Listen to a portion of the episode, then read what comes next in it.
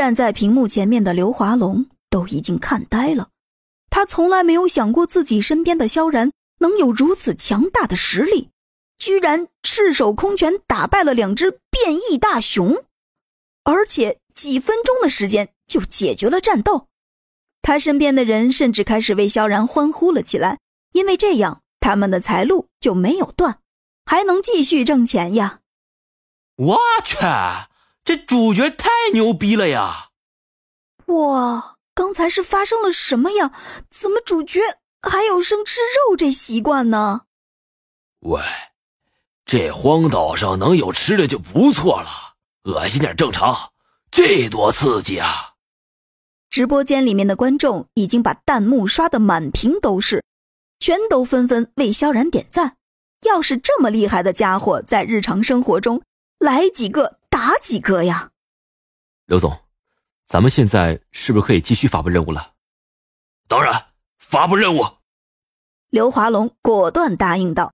正是直播最紧张刺激的时候，这时候的观众肯定最多，正是发布任务的最佳时机。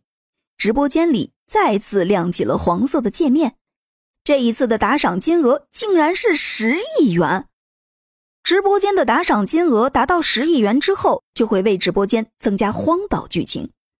刘华龙的胃口倒是不小，他知道傻傻的观众们肯定很快就能凑出这十亿元，毕竟这可是整个世界上最惊险、最刺激的直播了。萧然这边结束战斗后，那只大熊基本上让他啃噬的面目全非了。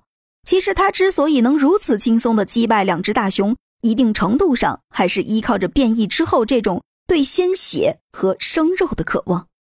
回到了树洞这里，几个人还哆哆嗦嗦的躲在里面不肯出声呢。嗷！萧然故意从树洞旁边发出惨叫声，这一下里面可完全慌了，一个个都失声尖叫了起来，甚至还喊了萧然的名字，让他赶快回来。嘿嘿，是我。萧然走到树洞里面，笑眯眯的说道：“啊，你可吓死我了！我还以为那大熊找过来了。是啊，我们还以为你已经……”美女们拍了拍各自的胸脯，说道：“怎么可能？那两只大熊已经被我……哎……”没等萧然说完，宋菲儿一把就把他给抱住，一副哭腔的说道：“ 萧然，你能回来太好了。”因为他亲身经历过身边的人一个个成为野兽的盘中餐的画面，他知道这次萧然能活着回来已经是万幸了，所以非常珍惜这次生的机会。有那么一刻，他甚至不想去找她的男朋友了，因为在这样的地方，只有活着才是最重要的。